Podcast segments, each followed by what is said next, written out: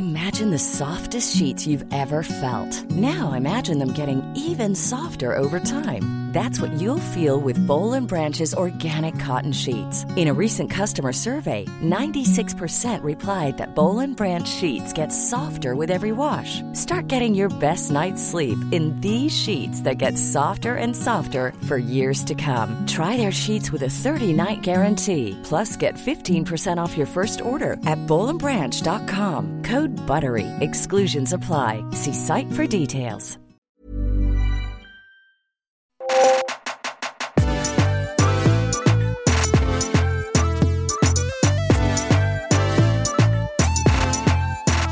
Entre la nouvelle saison de Game of Thrones qui arrive, le nouveau Marvel, Avengers Endgame, le nouveau clip controversé d'Ayana Kamura, le nouveau documentaire sur Beyoncé et le nouvel album de Rihanna que j'invoque par ces mots aujourd'hui, vous ne savez plus où donner la tête, c'est normal, vous écoutez le chip.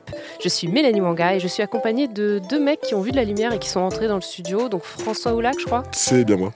Et Kevin Donna. Kevin Donatien, j'ai déjà dit. Bonjour, bonjour.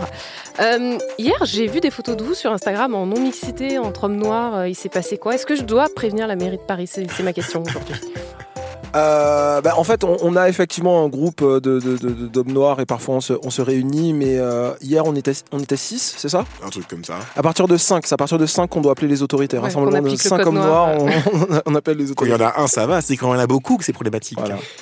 D'accord. Donc vous êtes bien amusés On, a, on s'est amusé, on a, on a quand même respecté la République, tout ça, on n'a pas fait de trucs euh, interdits. Tout va bien donc.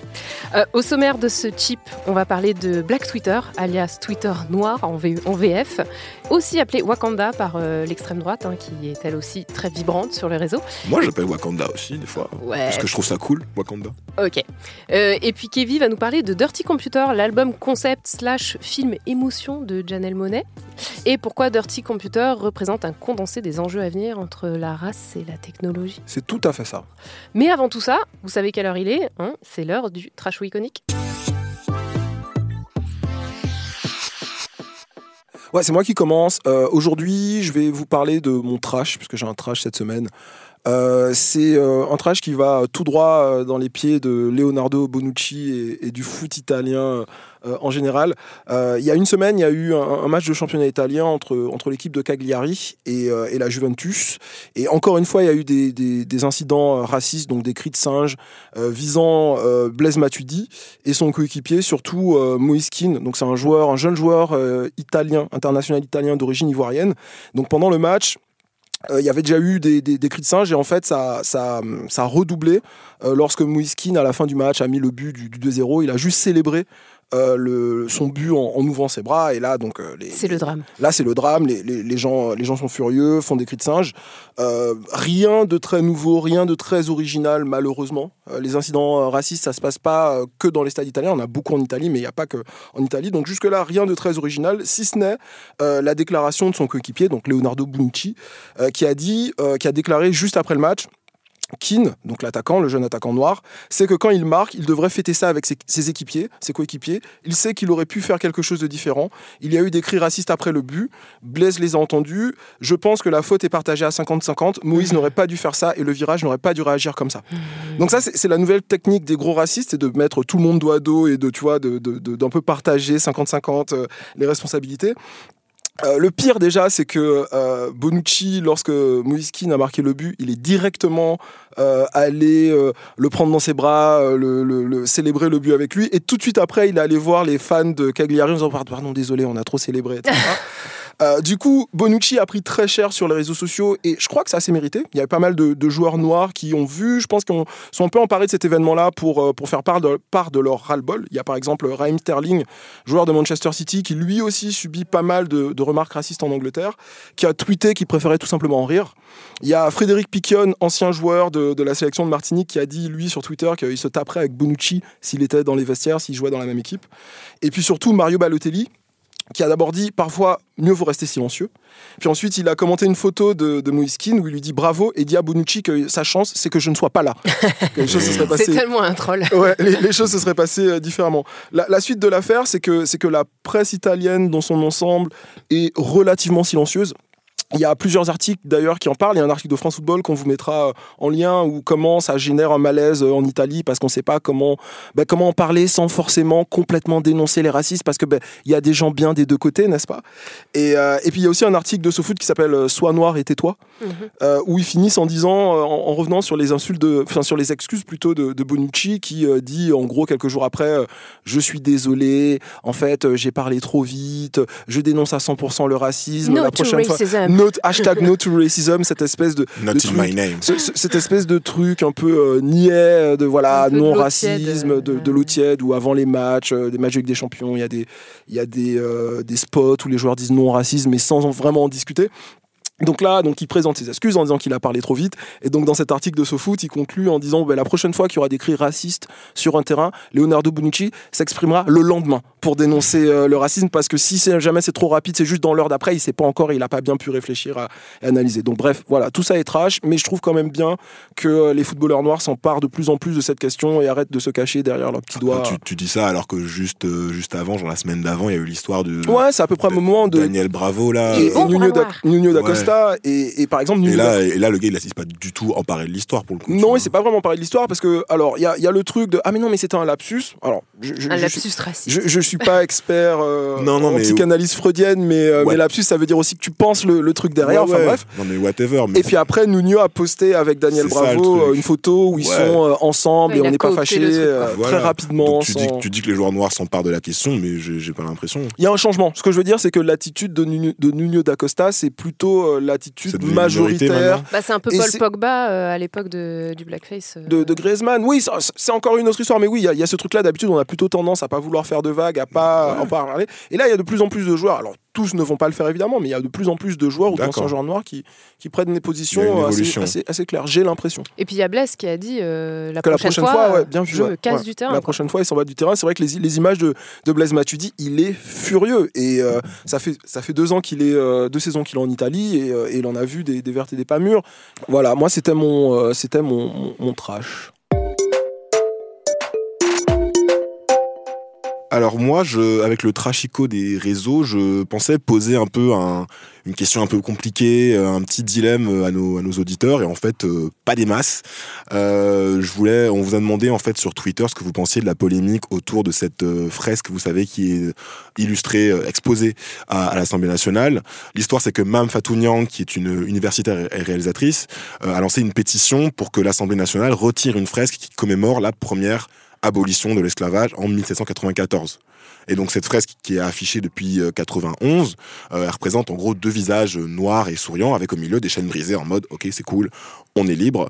Euh, sauf que les personnages ont les- un peu les, les yeux exorbités, vous savez, euh, les lèvres un peu proéminentes, un peu un peu rouges, charnues.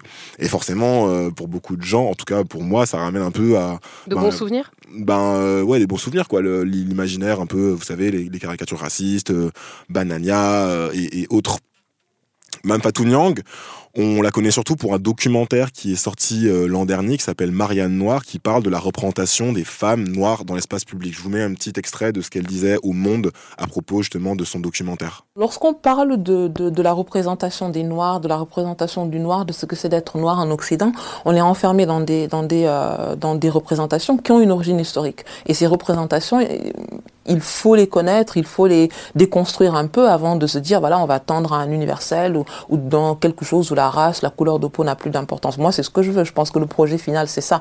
Mais avant d'arriver à ça, il faut comprendre pourquoi euh, on a ces réactions qui, des fois, sont, sont ex- extrêmement euh, intériorisées, dont on ne connaît même pas les sources. Donc je trouve que cette euh, intervention, elle est assez éclairante, on va dire, sur le cas, le cas présent.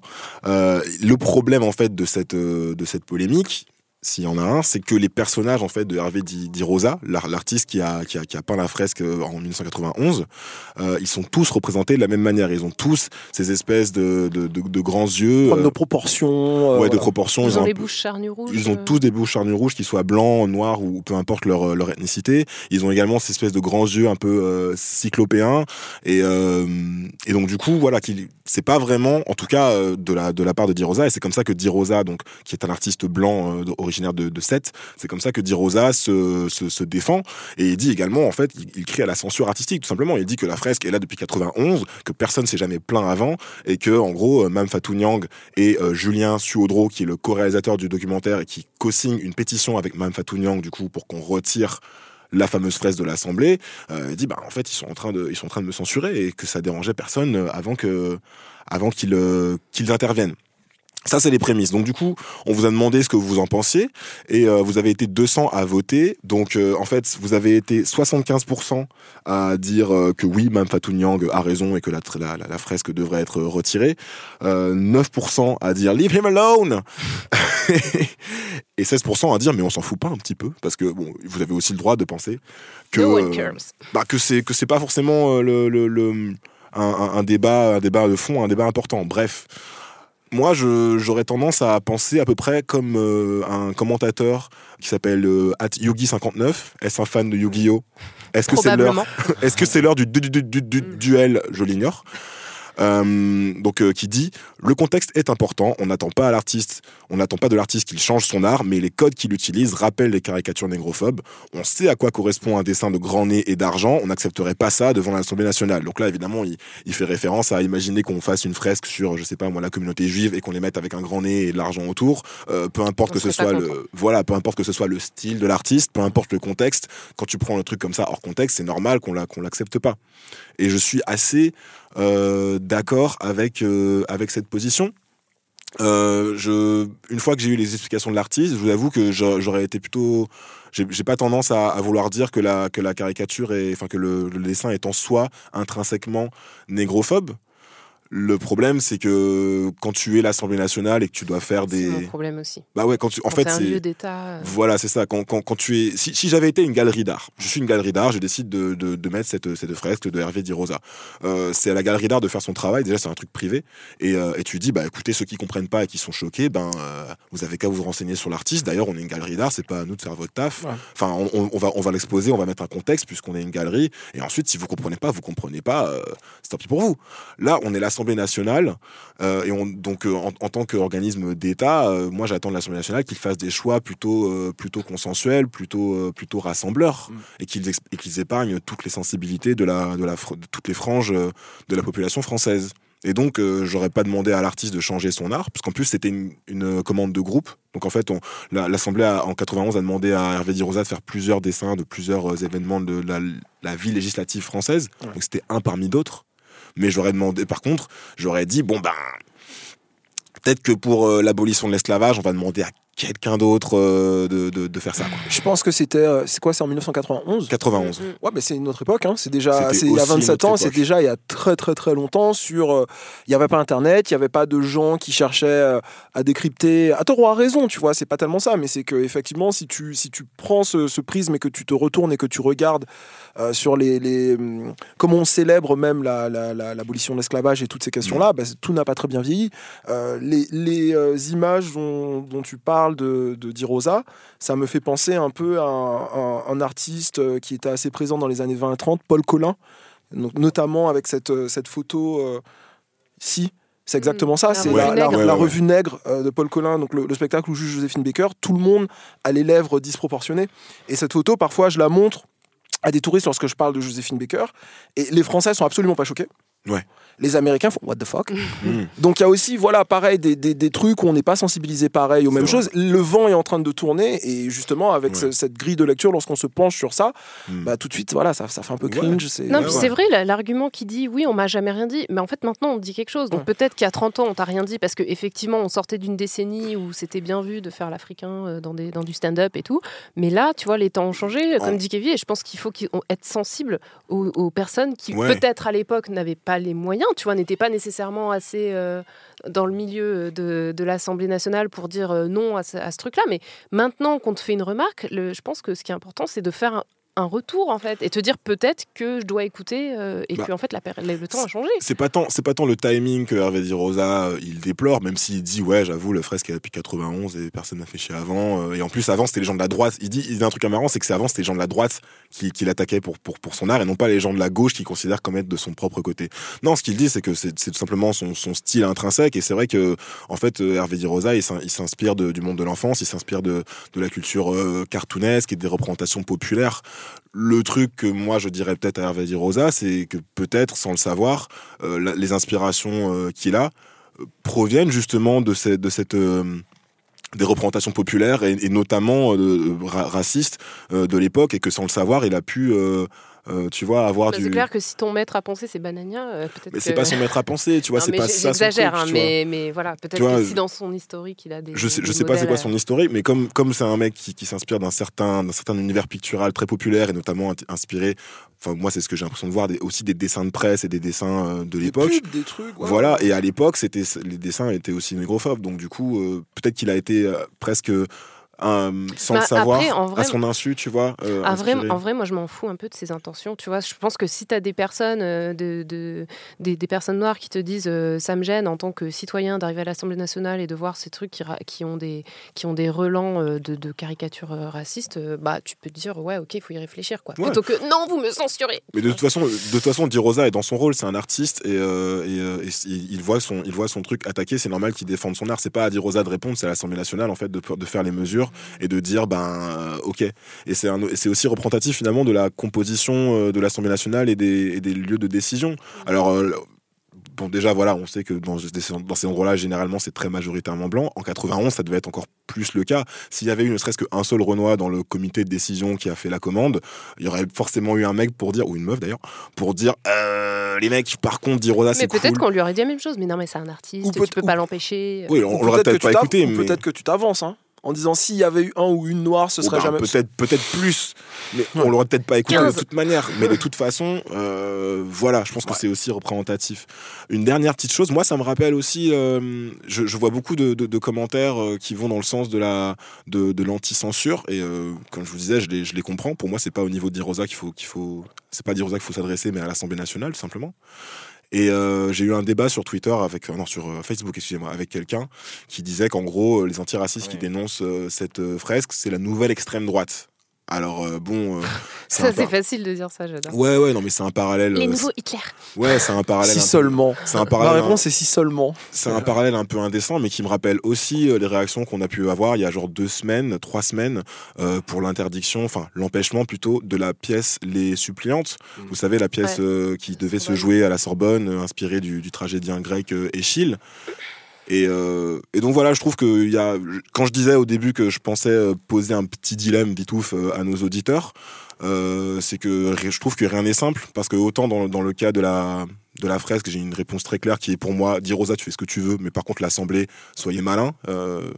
Mais mais par contre dans le dans le cas des suppliantes, qui est presque une- vous voyez une affaire presque parallèle. Mm. Je trouve que pour le coup, je suis pas sûr que les euh, que les antiracistes aient eu raison et j'ai lu pas mal d'articles de d'hellénistes sur la question et je me rends compte qu'en fait, on a peut-être mal compris le, le, le- le contexte de la pièce. Ouais, après, c'est des hellénistes qui n'ont aucune, mais vraiment aucune notion historique autour du blackface. si, c'est des euh, gens qui connaissent non, le blackface Ouais, aussi. mais ils te disent oui, mais bon, euh, on sait pas son intention. Et puis après, on te dit oui, mais en fait, il est allé en Afrique euh, et il a des très bons amis noirs. Donc, enfin, moi, je, je les ai trouvés très hypocrites et très dans le dans le euh, dans la justification à tout prix euh, des traditions euh, du théâtre. Mais et moi, le blackface ça. n'existait pas sous la Grèce antique. La- D'ailleurs, oui. la Grèce Et, antique et c'est n'était- tout le problème, c'est la- tout le problème. Ils te disent oui, mais on utilise des masques, sauf qu'avant ils utilisaient de la peinture. C'est que après qu'ils se sont dit bon, en fait, on va utiliser des masques pour éviter la. Ce que je veux dire, Enfin, c'est c'est que, un peu ce que, hors je, sujet, ce que je veux mais dire, c'est faut- cette tradition, cette Faut tradition, arrêter toujours de dire c'est la tradition, c'est son c'est art, c'est machin, c'est parce que en fait, tradition, il y a c'est des, pas ça, c'est que il y a des pratiques racistes, tout simplement. Mais, mais justement, le contexte n'avait rien à voir. Et la, pratique que les tragédiens grecs avaient de se mettre de la peinture sur Non, mais là, on parle le pas des tragédiens grecs, on parle des mecs qui sont en 2019 à la Sorbonne et qui te, et qui te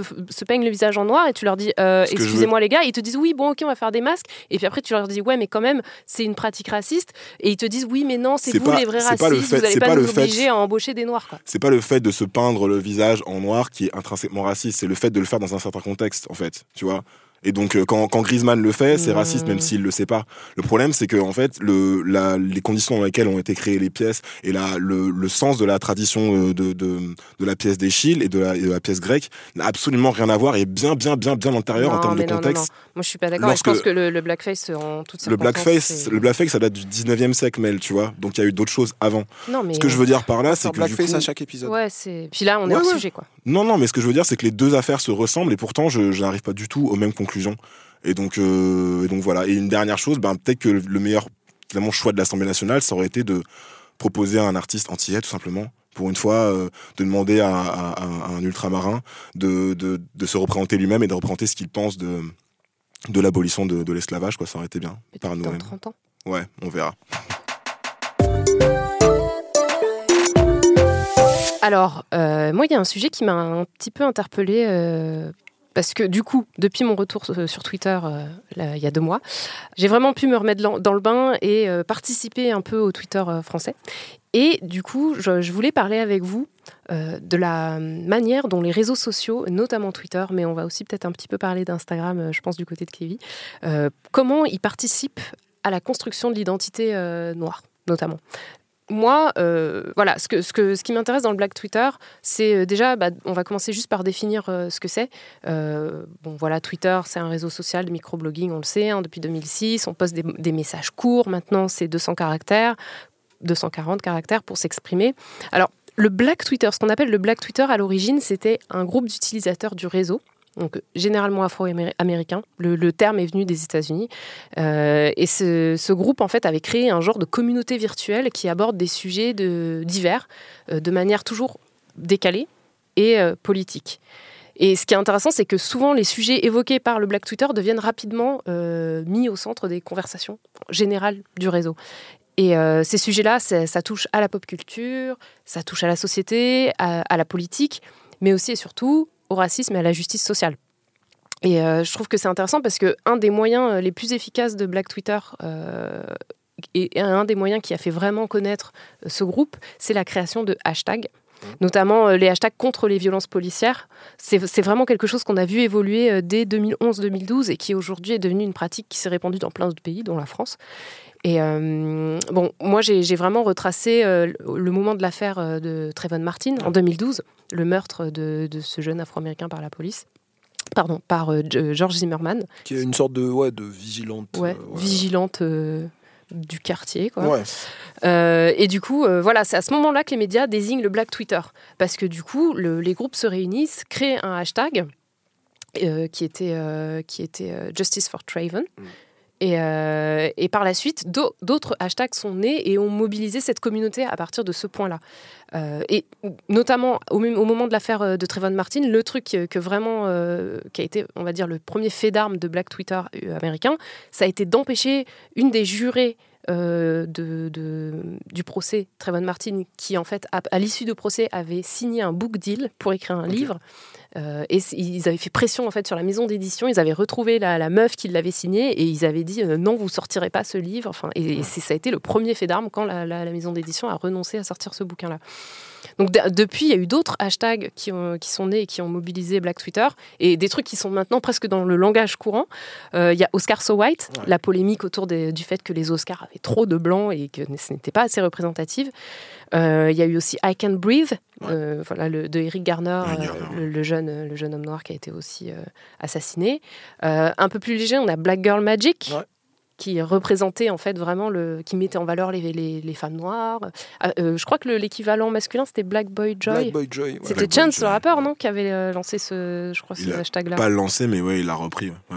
Ouais. Et bien sûr, bien sûr, Black Lives Matter, qui est ouais, peut-être euh, le truc le plus euh, le plus iconique de. Le hashtag aussi venu... de la mort de Trayvon Martin du coup. euh, oui. Et le, le hashtag est venu avant le mouvement? Oui, oui, oui, en fait, c'est une activiste qui, euh, qui écrit un, un, un post et, euh, et, à la fin, elle dit que nos vies comptent. Ouais. Et ça devient hashtag Black Lives Matter. Et euh, excuse-moi si j'ai si pas entendu, mais t'as cité MeToo? Non. Parce que MeToo, que... c'est Tarana Burke. C'est finalement, ouais. c'est aussi, c'est aussi Black Twitter. Après, euh, c'est vrai que MeToo, le hashtag en lui-même, je suis pas sûre. Elle, elle avait un site, il me semble, de, qui s'appelait MeToo. Elle ouais. avait son association qui s'appelait mmh. MeToo, mais je suis pas sûre que. Peut-être qu'elle utilisait le hashtag, effectivement. Ouais, ouais c'est vrai qu'on pourrait l'inclure aussi. Euh... Stop à l'appropriation culturelle, hein. on t'a vu Alissa Milano. Désolé, c'est hors sujet. Non mais c'est vrai. Et, du coup, c'est vrai qu'en France, j'ai l'impression que c'est un petit peu différent. Déjà, le, le, Black Twitter français, il a eu, euh, il a subi un peu cette influence américaine, c'est-à-dire que dans un premier temps, on a utilisé vraiment euh, euh, les mêmes. les mêmes hashtags pour commenter sur les mêmes sujets. Les Noirs de France inspirés par les Noirs américains, ça m'étonnerait. ça s'est jamais vu. Mais, euh, mais pour moi, la montée en puissance de l'influence de la culture afro sur Twitter en France, ça a eu lieu à partir de début des années 2010. Donc je, situerai ça à 2012-2013. Moi, après, il y a eu une époque où j'étais pas sur Twitter, donc j'ai pas vu, mais j'ai vraiment ressenti une différence quand je suis revenue, en fait. Mmh. Notamment pour m'occuper du Twitter du chip en 2016-2017. Et mmh. puis euh, là, cette année, euh, j'ai vraiment l'impression que maintenant, il y a une vraie, une vraie voix. par exemple, je pense au hashtag Justice pour Ange, qu'on l'a vu encore, c'était, je crois, il y a deux semaines y a dix jours. On a vu tout de suite la mobilisation autour de ce, de ce hashtag, de gens qui en parlent, et bien sûr, évidemment, euh, euh, justice pour Adama, justice pour Théo, qui sont un peu les équivalents, euh, les équivalents français en fait de, lutte contre les violences policières, et où on entend beaucoup les, les, voix en fait afro. Quoi. Je sais pas, je sais pas ce que. Si vous vous avez vu évoluer ça au cours de votre bah, toi, c'est vrai que Kevin, on va y venir, mais toi, tu n'utilises pas Twitter de la même manière. Ouais, moi, je je, suis pas un gros utilisateur de, Twitter, pardon. C'est pas une haine des réseaux sociaux en soi, pas du tout. C'est juste que c'est pas mon mode d'expression qui me correspond le mieux. Moi, je me sens, j'arrive mieux à m'exprimer sur Instagram, mais Twitter, ce qui me dérange un peu, c'est le sentiment en permanence de, de, débarquer dans une conversation déjà commencée.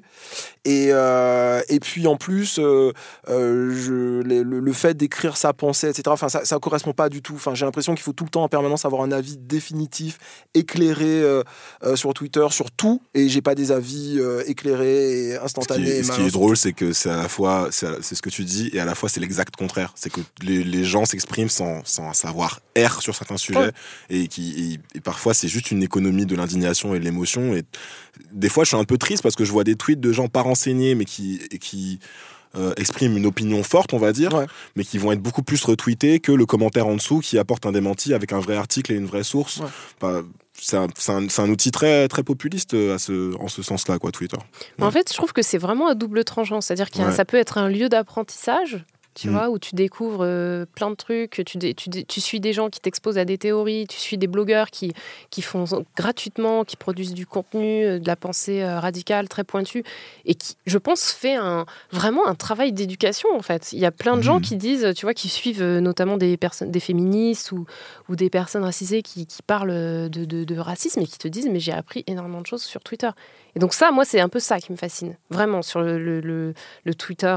et, et, dans le Black Twitter, c'est ça aussi, c'est vraiment ces, militants et militantes qui font un travail euh, de vulgarisation tu de livres, euh, de travail universitaire, euh, qui, qui, qui, sont un peu inaccessibles à la base. Et là, c'est traduit en, en, fil ouais, Twitter. c'est vulgarisé. Quoi. Ouais, et c'est hyper accessible. Et puis c'est dans mm. un langage que tout le monde comprend. Et puis il y a mm. des blagues, il y a des mèmes, il y a des gifs. Oui, c'est illustré, ça peut être ludique. Oui, bien sûr. Et je pense qu'en plus, c'est accessible pour des personnes très jeunes, quoi, des gens qui sont sur Twitter, qui ont 15-16 ans. Nous, je mm. pense que pour avoir un trade, enfin, pour avoir, être exposé à, la, pensée de Franz Fanon euh, de, cette manière-là quand on avait 15 ans, je vois pas comment ça aurait été possible. En non, c'est sûr.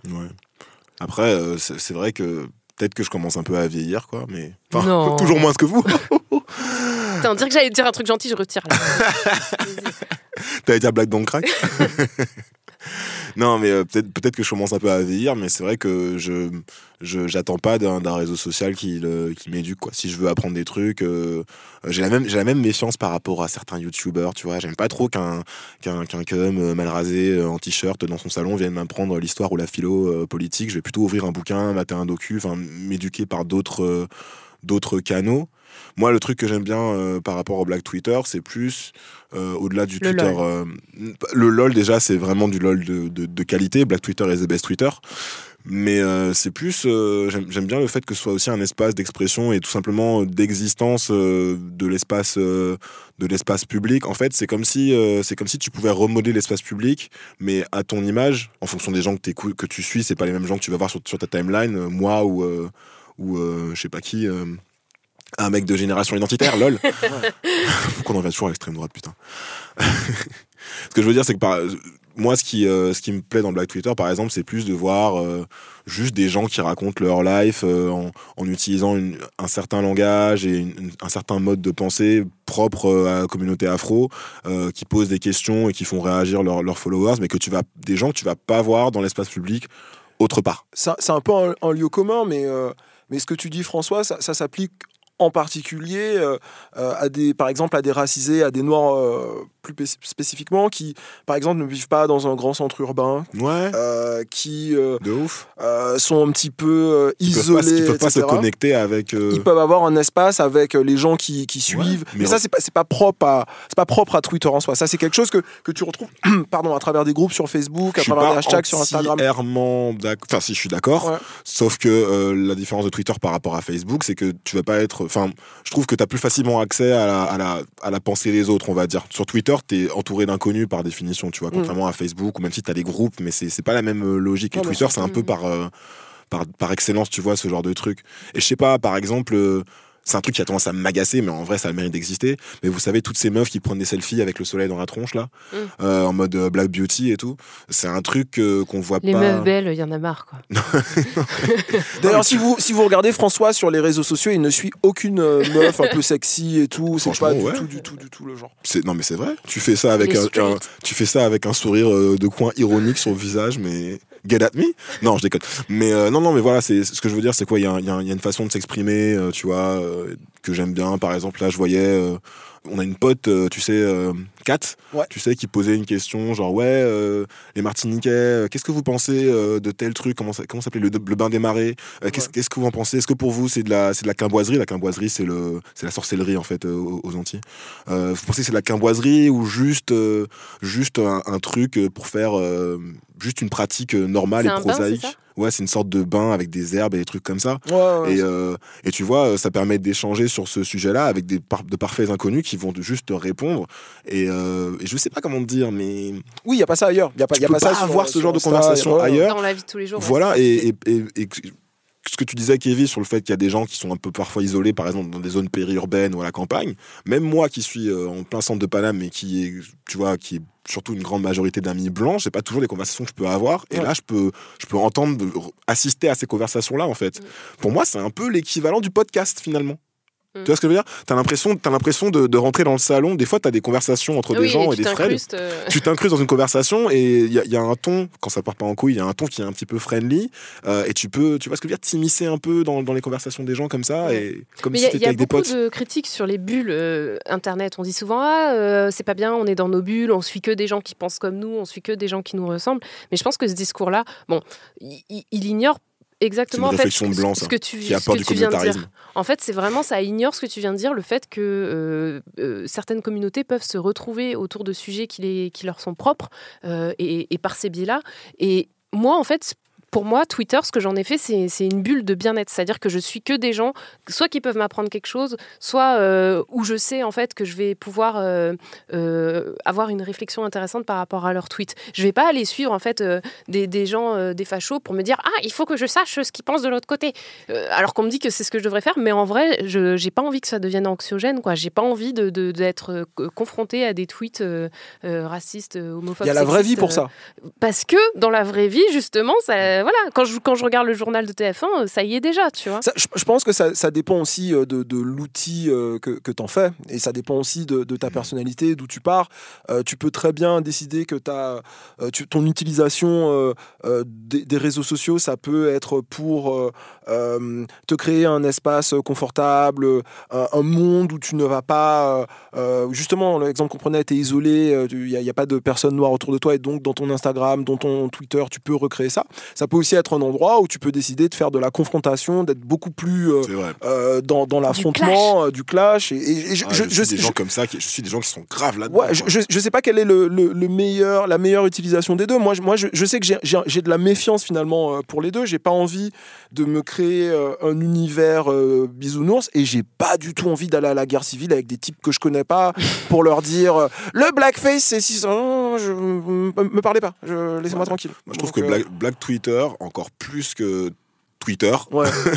je trouve que parfois ça part trop en, part trop en steak trop Mais vite en fait. Là, on Sur, a, euh, on a abordé le côté vraiment militant, Ouais, c'est ça. pen- pensée de, de, de Black Twitter. Euh, moi, ce que je trouve, alors pour terminer sur ça, je trouve que c'est quand même intéressant parce que par exemple, j'ai appris beaucoup de choses. J'ai appris les Amazones du Dahomey que je connaissais pas. J'ai vu un trade une fois sur, euh, sur ces. Amazones qui était une armée en fait de femmes. Ah euh, oui, de, de Bénin, Bénin. Ah oui, euh, oui, qui- bien sûr. qui oui, se, oui, qui, oui. qui se battaient euh, et qui, euh, qui se sont battus contre les colons. Quoi. Enfin voilà, en fait, moi, c'est des Mm. trucs comme ça. Quand je dis, Ouais. euh, tu vois, que ouais, j'apprends, c'est- c'est ça, quoi. La, la négritude des années 30, toi, c'est ton turf, Kevin, mais euh, avant de te connaître, euh, eh ben, moi, c'est grâce à Twitter que j'ai découvert Mais ça. ouvrez un livre, les jeunes. Pourquoi Twitter Mais, Franchement, de- toujours devant vos écrans là. Moi, de mon temps, on faisait pas comme ça. hein. Et puis même, des fois, il y a des traites sur des auteurs noirs euh, oubliés. Enfin, Ouais. Moi, j'avais appris. euh, vous vous souvenez de l'histoire de la du dessin animé de la BBC sur la Rome antique Ouais, ouais, ouais, avec oui, un homme noir, oui, un personnage Voilà. noir. Bah ouais, moi, c'est sur, c'est sur Twitter que j'avais vu la polémique et la réponse d'un historien ultra bien, ultra détaillé en mode euh, non, mais en fait, il y avait des noirs partout dans la, dans, la- dans la Rome et la Grèce antique, c'est juste qu'on les a oubliés. Ah, mais tu aurais pu l'apprendre dans un podcast. Ou dans un livre. Ou dans un livre Merde Trop. Mais, mais ouais, ouais. Et puis, euh, un autre aspect qui, je pense, du coup, est peut-être plus rattaché à Instagram, mais sur Twitter aussi, c'est présent, c'est la, la célébration, en fait, de la beauté noire, et notamment les problématiques des cheveux crépus, liées aux cheveux crépus et au colorisme. C'est des trucs qui sont abordés sur Twitter. Il y a des threads entiers, il y a des hashtags, Black, euh, Black Girl Magic. Enfin, pour moi, ça construit tout ça, euh, d'une certaine manière, ça construit euh, une- un miroir qu'on n'avait pas avant. Avant les réseaux sociaux, on n'avait pas. Toi, je sais pas, Kevin, tu suis des, des belles meufs sur Twitter euh, qui te. Euh, sur Instagram. Euh, non, sur pas. Euh, ouais, mais en fait, moi, moi, c'est, moi, j'y- vais euh, un peu en plus comme mon, mon, mon- mon Insta, il, il est semi-pro en vrai. Mais t'en as deux, non? Ah non, t'as deux Non, j'ai comptes Twitter. j'ai deux comptes Twitter, mais j'ai qu'un seul Insta. Et sur euh, l'Insta que j'ai, du coup, je vais suivre des amis, quelques proches, etc. Mais je vais aussi suivre plein suis pas d'influenceurs. les influenceuses. euh, Si, je- en string? évidemment, je suis obligé de suivre les influenceuses noires en string parce que je leur donne des likes et c'est et c'est et c'est de l'empowerment, c'est de l'empouvoirment euh, pour les femmes de ma communauté. c'est pour la cause. C'est complètement pour la cause. C'est body positive. Non, c'est et, et Mais de- arrête-toi En plus, tu dis ça, ça voilà. Donc, euh, donc, bah, bah, en, en- en vrai, euh, je, je trouve. Après, François, on n'était pas tout à fait d'accord, et je pense que c'est c'est moi qui m'exprimais euh, de façon un peu Tu problématique. parles de quoi? De, de quand je parlais de la façon un peu narcissique que les Noirs on avait euh, de- de- d'utiliser euh, euh, Ah Instagram. ouais, non, tu mais sais. franchement, ouais, non, mais les, les, les selfies face au soleil, désolé, j'y reviens là-dessus, mais faut, Ouais. faut que ça s'arrête, franchement. Voilà. Et puis le, le fine people from Nigeria, fine people From from, Ghana. Ghana. fine people from. Ok, on a compris, vous êtes beau, etc. Ok, get Ah, on Le right. mec, il est salty, quoi. Non, mais je je suis pas salty, je, je suis comme Kevin, j'adore euh, voir ça, n'est-ce pas? Mais il faut que ça s'arrête au bout d'un moment, faut passer à autre chose. Ouais, mais, mais bref, tout, tout, tout ça pour dire qu'effectivement, ce que tu disais, Mélanie, il y a la construction euh, euh, d'une image, d'une fierté, de choses comme ça.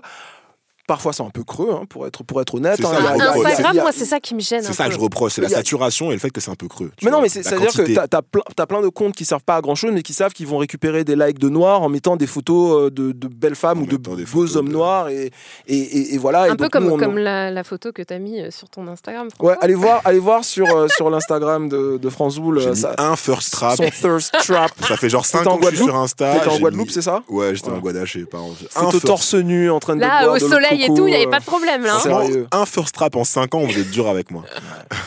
On a tous liké. Merci, c'est gentil. Mais euh, Est-ce que toi, Mel, t'as- t'as- tu, parles, tu parles beaucoup de, de- de Twitter de- d'un d'un point de vue euh, politique, euh, militant, intellectuel, mais, euh, mais voilà, je sais que, je sais que tu as toujours grandi un peu entre deux cultures. Est-ce que tu as l'impression d'avoir aussi pu rentrer plus en contact avec euh, ton, ta côte d'ivoirité euh, Ton ivoirité. ton- ton ivoirité les fine people from euh, Voilà. Ivory euh, Coast. grâce à Twitter, par exemple, ou pas du tout C'est juste en, c'est juste en y allant surtout euh, que, que ça marche. Non, en vrai, non. En vrai, euh, Non. pas du tout grâce à Twitter. euh, après, moi, je- je- le- le- l'expérience que j'ai eue en allant en Côte d'Ivoire, c'est que j'ai pas ressenti les gens nécessairement concernés par Twitter Ouais, et ouais. Instagram. J'avais l'impression qu'ils étaient sur de surtout sur manière, Facebook. Ouais. Surtout sur Facebook, beaucoup, beaucoup. Euh, et comme je suis pas sur Facebook, euh, Mhm. bah, et- mais, euh, mais ouais, et puis quand ils me voyaient poster des trucs sur Instagram, ils me disaient, mais euh, ça sert à quoi en fait? Ça marchera jamais.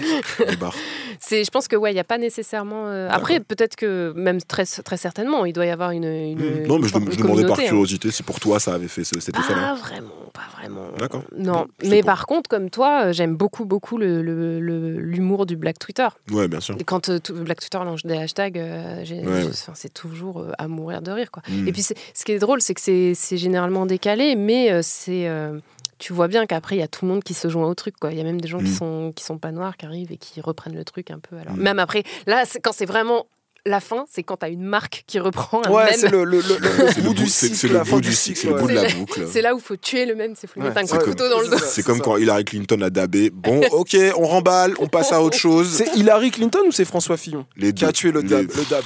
Je pense que Hillary, Cli- Il a Hillary fait Cli- l'autopsie. Hillary Clinton l'a frappé à la tête, hémorragie euh, très grave, et puis euh, Fillon l'a débranché. François Fillon arrivé, tu sais, avec le, coup de coude du catch, tu sais, où tu tombes dessus comme ça, il l'a achevé. Mais euh, vous, vous dites que vous êtes Twitter, bof et tout, mais vous avez quand même fait des top tweets. hein. Ouais.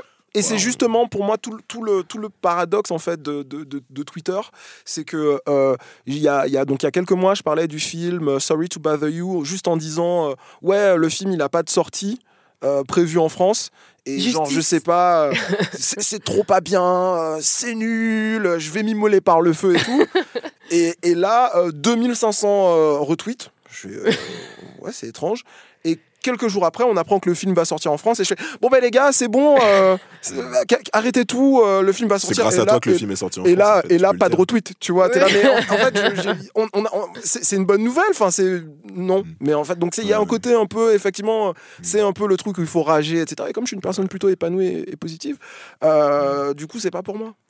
Chuck, Chuck D de Public Enemy euh, disait, mais il y a longtemps, à propos du rap, que c'était le CNN des, euh, des, des Afro-Américains et qu'en gros, tu veux savoir ce qui se passe dans la communauté afro-américaine, pas besoin d'allumer la télé, t'écoutes le rap, t'écoutes du rap. Parce que moi, j'ai l'impression que Black Twitter aujourd'hui, c'est devenu ça euh, aux États-Unis comme en France. Et d'ailleurs, euh, c'est super. le, le- la culture hip-hop a tellement merge, a tellement fusionné avec, avec Twitter que voilà, quoi, c'est c'est la boucle qui est rebouclée et re-rebouclée, quoi. Ouais, J'ai même aussi l'impression que. Après, on sait que Twitter s'est séparé euh, aussi en, en sphères. Il y a le, le sport Twitter, le cinéma Twitter, le machin. Mm. Et, et j'ai l'impression que Black Twitter est un peu partout et, et que- et que quand il y a une polémique ou quand il y a un truc à- à- qui touche à la, à la- à la black culture, et ben en fait, ça se, ça se concentre avec Black Twitter. En, quoi. en particulier parce que tu, tu parles de culture, mais même de façon politique, il est assez intersectionnel. C'est-à-dire que ça va être le, le Black Twitter, il est plutôt euh, euh, LGBT compatible, Mm. il est plutôt, Il est plutôt euh, gauche, il est plutôt pro-féministe, etc., etc., etc. Donc même par cette position, euh, le Black Twitter, il touche le sport, mais il touche aussi euh, la société euh, de façon euh, très directe, il touche la politique, enfin ouais, ouais. ouais. Mm. Tu nous as pas dit c'était quoi ton top tweet? Mon top tweet, ah, euh, c'est quand je, quand je parlais de. C'était l'an dernier, j'étais euh, à quelques mois de rentrer pour Noël euh, en Guadeloupe Ah voir ouais. mes parents et je disais, euh, je disais que ma mère m'en- m'envoie un, un texto pour me demander ce que je veux manger. Euh, qu'elle commence à préparer les trucs, sauf qu'en fait on était genre euh, on était genre en septembre alors que je rentrais en décembre. Voilà. Ouais. Et non. donc? Et donc euh, bah ouais, euh, un- je sais plus combien. T'as euh, tapé combien? ah, je sais plus, c'était autour des, autour des 2000, c'était pas non plus euh, le tweet, c'était pas non plus Jawad, euh, c'était pas non plus au niveau de Jawad, on va dire, Ouais. mais c'était des bars et puis plein de, plein de réactions super positives en mode bon, ah, c'est trop mignon et tout, tu lui ferais un bisou de notre part? Mec, je te connais pas. c'était gaulerie. C'est mignon. Non, non, mais c'était cool, c'était cool. Ouais, le dernier point que je voulais évoquer, c'était le fait que pour moi, le Black Twitter français, effectivement, il y a aussi euh, le Maghreb dedans, en fait. Il y a le Maghreb, il y a les... je, trouve, je trouve aussi que la communauté asiatique est super présente. Et c'est marrant, ils reprennent les codes du Black Twitter. Genre, euh, les. euh, Enfin. No disrespect pour les asiofemmes, mais j'ai l'impression que les asiofemmes euh, ont, ont un peu le même, le même langage, euh, les mêmes hashtags et tout. les les mêmes mêmes... éléments de langage, tu veux dire? Ouais, voilà, la même stratégie, parce qu'il y a tout un lingo, tu sais, il y a tout un argot de Twitter maintenant, tu vois. Tout, Mhm. tout, tout- Vas-y, donne-nous des exemples. Non, mais je sais pas. Je, je, j'aurais- chercher. J'aurais même pas d'exemple, tu vois, mais je Venez pense que. chercher vos, vos frères, là. Mais, pas, mais ça, c'est pas Twitter qui l'a inventé, tu vois, c'était du langage de la vie réelle qui a été transposé sur Twitter. En revanche, je pense que, par exemple, tout, tout, tout notre, euh, tout notre euh, vocabulaire de la wokeness, tu vois, rien que le mot wokeness, Problématique. voilà, problème, problématique, wokeness, un tel, il est annulé, il est cancelled, tout ça. Je dis pas que ça existait pas dans la vie réelle, mais je pense que sans Twitter, ça existerait. Ce Problématique, aussi- ça vient de Tumblr à la base, mais effectivement, Ouais. ça a été repris. Ah, parce qu'il y a leur euh, service problématique, ouais. c'est ça Et Oui, puis, euh, c'est vrai. ouais, ouais. Ouais. Mais, mais la propagation, tu vois ce que je veux dire Ouais, ouais, là, là. Et donc, euh, ouais, j'ai l'impression que tout ça, c'est quand même Black Twitter, américain ou français, whatever, euh, qui l'a propagé. Et Peu ensuite, importe. ouais, peu importe. et, euh, et tout le monde ensuite a, a- a repris. Et, et je, parle, je parle pas de ça comme quelque chose de négatif. Au contraire, je trouve ça super cool.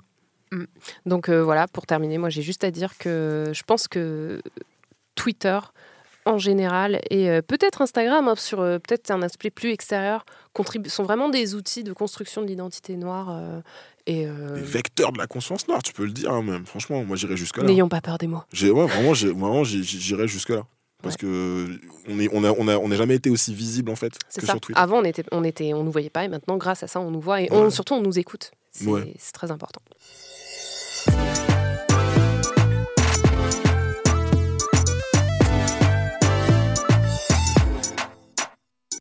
Il y a un mois à peu près, euh, on vous parlait de nos, nos opinions impopulaires et, et François était un, un peu dur avec Solange. et, euh, et en, en fait, un, Il a blessé beaucoup de gens. il a blessé beaucoup de gens. C'est- l'opinion qui a, je pense, a généré le plus de retours, non? Alors, euh, en venant là enregistrer l'émission, Ouais. j'ai croisé Jennifer Padjemi, donc Qui notre. euh, Insulté. ah ouais, Miroir, miroir, on lui fait, on lui fait des bisous. voilà, et qui franchement, enfin, aujourd'hui encore, son cœur saigne. Autant de mon opinion sur Solange que de ton opinion sur le Chandaland, hein, d'ailleurs, euh, Mélanie. Je tiens à Ouais, te dire. Je sais pas Elle si m'a dit ça m'a donné envie d'écrire un livre tellement euh, j'étais Ouais, pas ouais. d'accord. Moi, je m'attendais à ce qu'elle te subtweet dans la, dans la minute. Mais bon, bref. Jennifer est la bienvenue pour en discuter avec nous. On lui fait des bisous. Euh, non, mais un- un- quand on a eu cette discussion sur Solange il y a, il y a quelques semaines, euh, un des éléments qu'on avait soulevé, c'était la, la rapidité avec laquelle on devait se faire, un- un- on devait écouter les albums et, et se faire un avis dé- définitif. Moi aujourd'hui, j'ai envie de vous parler d'un album qui est sorti il y a un an. Et, euh, et qui parle de, qui aborde plein de sujets qui, qui m'obsèdent pas mal en ce moment. Je voudrais vous parler de Dirty Computer de Janelle Monet, qui est sorti en, Sale ordinateur. en- en- ordinateur sale, qui est sorti en, en mai 2018.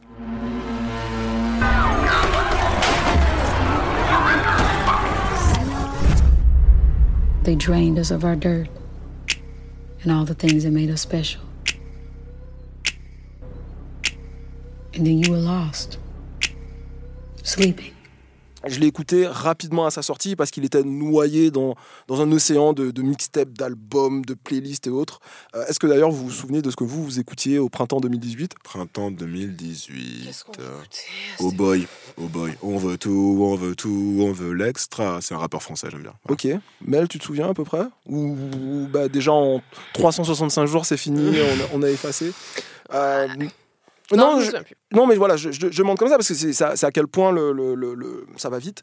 Il y a aussi euh, des questions autour de, de, de ces, de ces grandes avancées technologiques et de comment elles impactent euh, les, les- les personnes noires. Ça fait quelque temps qu'on veut en parler euh, entre les voitures autonomes qui renverseraient davantage les piétons noirs ou les logiciels de, de reconnaissance faciale qui, qui ne nous reconnaissent pas. Ou qui nous prennent pour des singes. Ou. Google. voilà, ou euh, tout simplement les GAFA qui sont principalement dirigés par des hommes blancs Ou aussi euh, les trucs pour les faire euh, nettoyer. oui, exactement, Ouais, pour euh, les, les- les produits. En fait, sécher les mains. Voilà, exactement. Quand, Mm. C'est pas même pas pour sécher les mains, moi j'avais vu pour les distributeurs, les Ah espèces de pousse-mousse automatiques ouais, qui dans les toilettes. te T'es reconnaissent. sérieux C'est pour ça en qu'ils fait- ne donnent jamais de savon Eh ben, en fait, ils y vont à deux. T'as un blanc qui donne sa main, qui tend sa main et ça, et ça sort, et un noir qui tend la sienne et il y a rien qui sort en fait, parce faut que que le j'aille au shot à chaque fois avec un pote. tu, euh, tu emmènes euh, ton, ton Jérôme. Ton pouce-pouce. D'accord. Et, euh, et- Mais ils sont au courant en plus que les noirs, ils ont, on a les paumes blanches, tu sais. Donc, euh, Bah wesh, ouais, euh, mais, mais, mais, mais pas tous en plus. Ok. Bref. ok. Ils sont pas sûrs. Euh, L'album de, de Janelle, il est sorti, comme je vous disais, en mai euh, 2018 et il est accompagné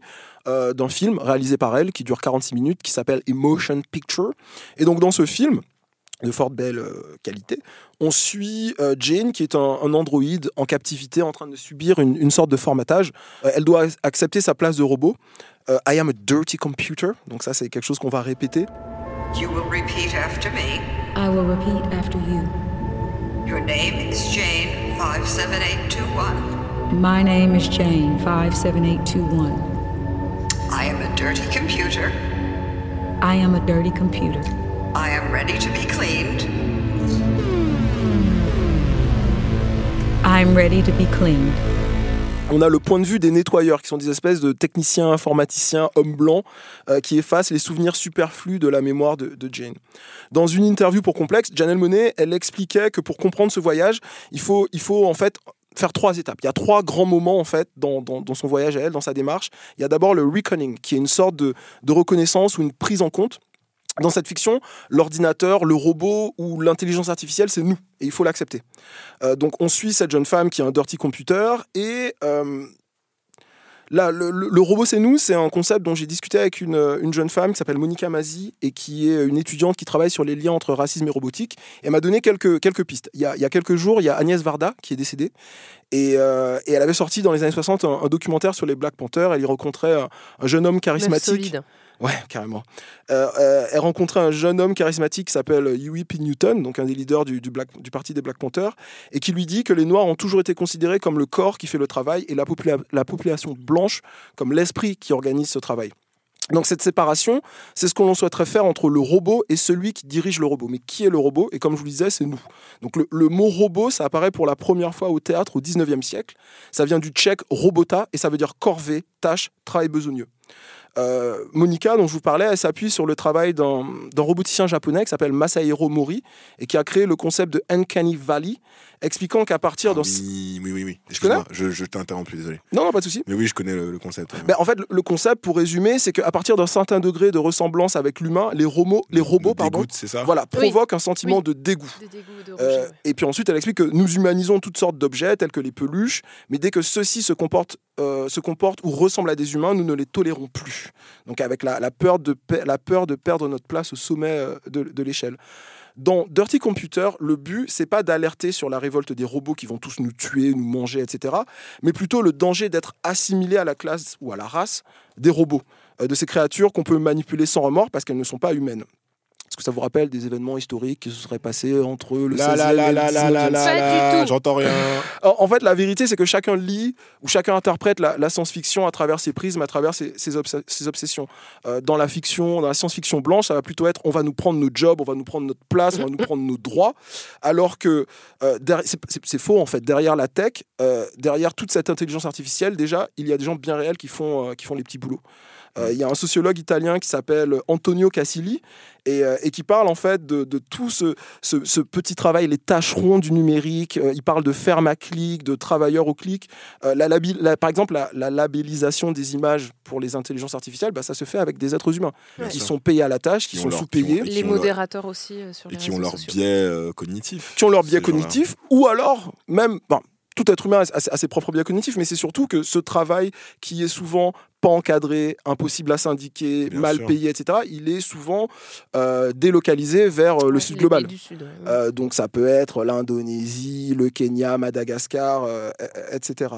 Euh, en fait, surtout, lui, il parle, un, autre terme intéressant qu'il avait, c'était les, les, poinçon- les poinçonneurs de l'IA. Ah d'accord, c'est pas mal. ça. Donc, euh, les donc petites mains, Les quoi. petites- les, vraiment, quoi, les- le, le- le boulot ingrat. les soutiers. Et en fait, tout ça, ça cette espèce de hype euh, autour de, de- de l'intelligence artificielle, on- le- dans, dans le monde des GAFA, on est assez obsédé par Mm. ces, ces questions-là. Euh, ça se fait, donc, comme je disais, souvent sur le, le dos en fait, de, de petites mains. Ce qui contribue à une sorte de, de déshumanisation euh, des, marginalisés. j'ai- pas vu ça dans, dans, dans le film, quoi, dans, dans Computer. T'as pas vu quoi? Euh, ce dont tu parles sur la- le, le côté, on va dire, euh, les ouvriers de, Bah, de, les ouvriers, c'était peut-être les deux mecs qui Elle est- effaçaient les Non, non, non, mais si, si, vous, si vous voulez, on, on va, on, va y, on va y arriver Ouais, progressivement, mais il y a pas mal de plans où euh, elle, est, elle est formatée comme une pièce de comme une- un appareil électronique et surtout elle est enchaînée, droguée, etc. Mais ça, ça on, y, on y revient après. Euh, là, c'était pour le côté computer, son côté computer, mais moi, ce dont je voudrais aussi vous parler, c'est le côté dirty. Parce que dans Dirty Computer, ça commence par sale. En fait, dans, dans, cet album-là, Janelle Monet, elle s'écarte de ce qu'elle avait fait avant, c'est-à-dire de tout l'univers euh, euh, très afrofuturiste qu'elle avait eu auparavant, où. Euh, Comment dire, elle avait ce personnage de Cindy Mayweather, euh, qui était un personnage oui, qu'on suivait vrai, tout le temps. Ça, vrai. elle abandonne tout ça. Elle abandonne tout Mm. ça et elle va sur des problématiques, même si euh, ça reste, Ça reste assez barré afrofuturiste. ça hein, reste, même, hein. ça reste Ouais. très barré. C'est Ah bah c'est- oui. moins explicite avant dans les symboles. Par exemple, il y a moins de Sun Ra et de Fritz Lang et de, de choses comme ça. Ouais. C'est Maria euh, Paul. euh, euh, que ça, exactement.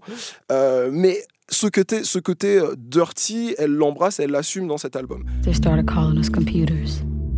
People began vanishing, and the cleaning began. You were dirty if you looked different. You were dirty if you refused to live the way they dictated. You were dirty if you showed any form of opposition at all. And if you were dirty, it was only a matter of time. You were dirty if you were different. Et en fait, on arrive à la deuxième étape qui est la célébration. Avant d'effacer les souvenirs de, Jane, les deux techniciens, donc qui sont des hommes blancs, ils regardent les souvenirs avec attention. Et à chaque, chacun de ces souvenirs, il y a un clip, il y a En un fait, morceau. c'est un, ouais, c'est un clip musical. C'est un clip musical qui, qui représente ça. Le premier single de, de l'album, c'est euh, le morceau Make Me Feel. Euh, on y découvre en fait, et donc dans le clip, dans le film, on y découvre que le personnage de Jane a une vie assez, assez libre. Elle vit un triangle amoureux entre euh, Zen et Che. Et en fait, il y a des éléments euh, autobiographiques dans tout ça. En fait, euh, Mmh. l'année dernière, elle a fait, elle a fait son coming out en tant que pansexuelle. Et puis, euh, il y a cette euh, relation avec euh, Tessa Thompson qui a mis les- le, le feu aux poudres euh, d'Internet. Donc, Tessa Thompson qui joue, qui, joue, qui joue Zen, cette femme avec qui elle entretient une, une relation assez compliquée. Euh, et ces, ces, ces communautés euh, marginalisées LGBT qu'on voit euh, s'exprimer euh, euh, librement euh, dans, certains, dans certains des souvenirs de, de Jane, ils doivent faire, euh, euh, faire face à, à une répression. En fait, on a l'omniprésence des écrans, des caméras. Ça fait penser à pas mal aussi de, de lois liberticides. Par exemple, la, la- la question LGBT devient une question internationale pour laquelle euh, Hollywood se mobilise. Par exemple, là, il y a le, le sultan de Brunei euh, euh, qui. Vous avez suivi l'affaire avec Georges Clooney? Oui, j'ai suivi. Oui, oui, oui. Le sultan de Brunei qui instaure la charia Ouais. dans son Euh, voilà. pays, Pour Donc, les euh, personnes LGBT, Voilà, loi hyper euh, répressive, répressive qui seront- à l'égard des, qui seront pas appliquées, mais répressives quand même. Et, et donc, du coup, Hollywood veut se mobiliser en boycottant les, hôtels. Mais d'ailleurs, euh, j'ai vu du- les du hôtels qu'il a de luxe à Paris. Ah J'étais bah, choquée. c'est hein. c'est une des plus grandes richesses. euh, ouais, ouais. Mais moi, je, moi, je suis Georges Clooney. Hein. J'irai plus jamais au Marriott. Hein. Non, Plus jamais, ah, plus mais jamais. J'avais mes, j'avais habitudes. Tu nous avais invités là. j'avais mes habitudes à cet hôtel 4 étoiles que j'ai tout à fait les moyens de me payer. Et ben, c'est fini maintenant. hein. Merci Georges Clooney.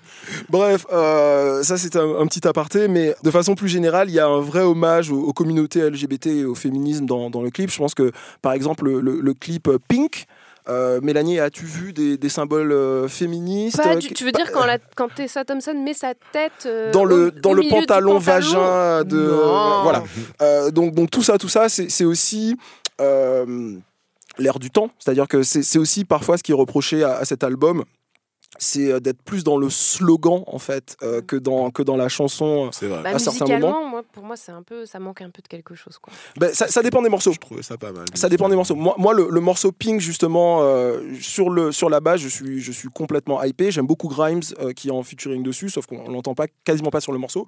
Je trouve que les couplets sont mieux que le refrain, ce qui est quand même problématique pour un morceau un peu pop euh, dansant. Et puis des messages politiques, des slogans comme ça, quand tu les chantes et que ça ressemble un peu à du Katy Perry, ça, ça, ça- ça me dérange un petit peu. On peut pas- Après, on peut pas accuser Janelle Monáe de faire de l'opportunisme politique, quoi. Pour le coup. Non, mais- Non, non, non, non.